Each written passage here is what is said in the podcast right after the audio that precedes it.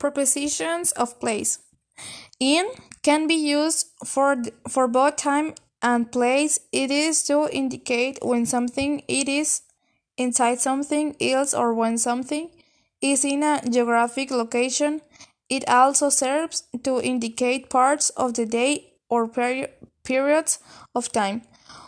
For example, I live I live in Mexico.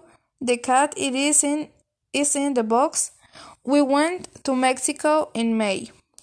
At it is used to indicate the location in places. Whether these are specific or common places, positions of an object, such as on top of, some, of something, next to something, next to something, or at the end. It also serves to use it before the hour and the holiday. For example, it runs every morning at 6 at 1847 Rivadavia Avenue.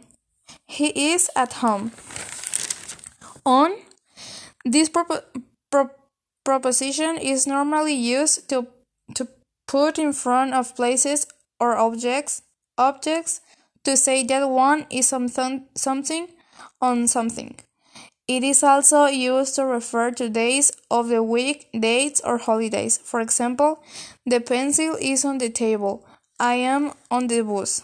They went to Mexico the 1st, 1st of May. Thank you.